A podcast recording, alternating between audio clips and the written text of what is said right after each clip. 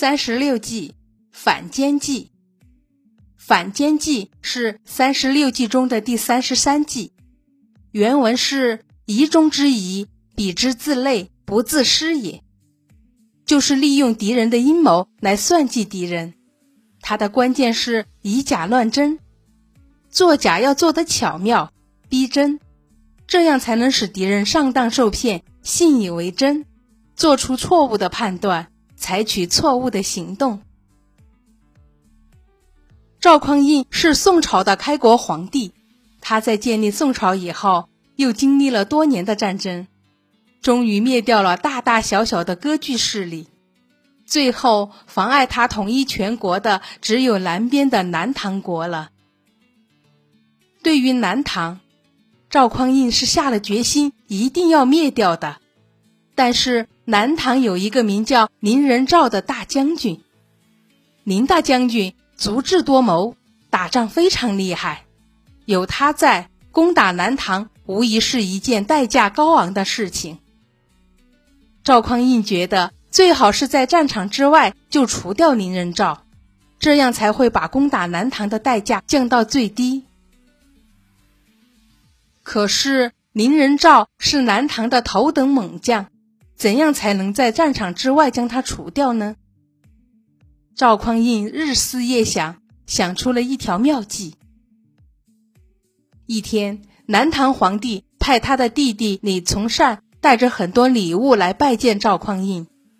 李从善一来是送礼，二来是要收集一些宋朝的情报回去。赵匡胤也知道李从善来他这里，除了送礼，还有别的使命。赵匡胤决定从李从善这里下手，使一个反间计。他收了礼物，却不放李从善回去，借口说李从善是个人才，硬把李从善留了下来，还给李从善封了官，让李从善天天在朝廷里面上班。遇到高兴的时候，赵匡胤就拉着李从善和一些官员们一起在皇宫喝酒。李从善被扣在宋朝的首都，他认为赵匡胤是把他当人质扣住，以免南唐做出什么对大宋不利的事情。所以李从善给当南唐皇帝的哥哥写信说：“我留在这里，正好可以打探一些消息，以备赵匡胤有不利我们的举动。”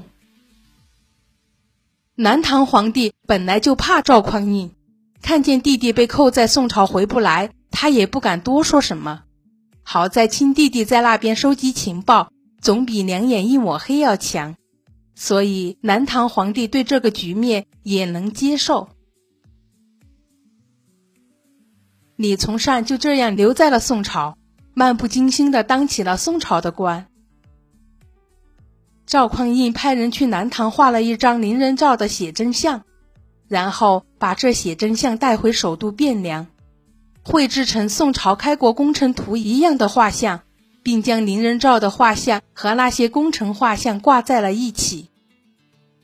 安排好之后，赵匡胤就在凌云阁设宴，请李从善和一些大臣都来喝酒。酒喝到一半，赵匡胤就兴致勃勃地吹开了大牛，他不断夸耀自己当年是多么英勇神武，自己手下的将军们是多么的骁勇善战。手下的大臣们也跟着一起附和，纷纷回忆起当年那些光辉的往事。酒席上的气氛热烈极了，李从善也跟着附和。赵匡胤越说越高兴，最后他脸红脖子粗的吆喝着，带着大臣们一起走进了凌云阁，和大伙儿一起欣赏起凌云阁里面挂的开国功臣画像来。李从善也跟着一起进了凌云阁。赵匡胤在每一幅画像前面都喋喋不休地说着这位功臣的伟大事迹，大臣们跟在后面一起喝彩。大家一幅一幅地看着画像，忽然李从善看到林仁照的画像也挂在凌云阁上，李从善吃惊极了，他竖起耳朵想仔细听听林仁照有什么功劳，为什么凌云阁里会有他的画像？可是赵匡胤走到林仁照的画像跟前时，却忽然不说话了。李从善实在忍不住好奇，就问道：“这人是林仁照啊，这里怎么会挂他的像呢？赵匡胤好像被问得很为难，他支支吾吾了一阵，最后才说：“你也不是外人，就对你说了吧。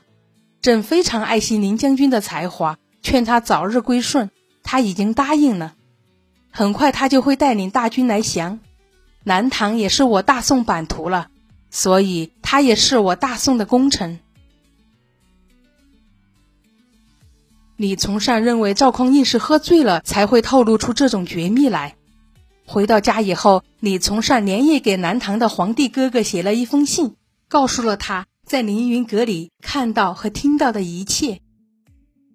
南唐皇帝一看这信，可是气坏了，他当即把林仁照喊到皇宫里严加盘问。林仁照根本莫名其妙，不知道怎么回答他，结果。昏庸的南唐皇帝将林仁照用毒酒毒死在了宫里，一代名将林仁照就这样稀里糊涂的死了。本来就风雨飘摇的南唐失去了柱石，整个南唐的军队再也找不出林仁照那样的猛将。赵匡胤瞅准时机挥兵南下，轻松的灭掉了南唐。这就是赵匡胤。巧用反间计除掉南唐大将林仁昭的故事。故事讲完了，谢谢您的收听，我是虎虎老师，咱们下个故事再见。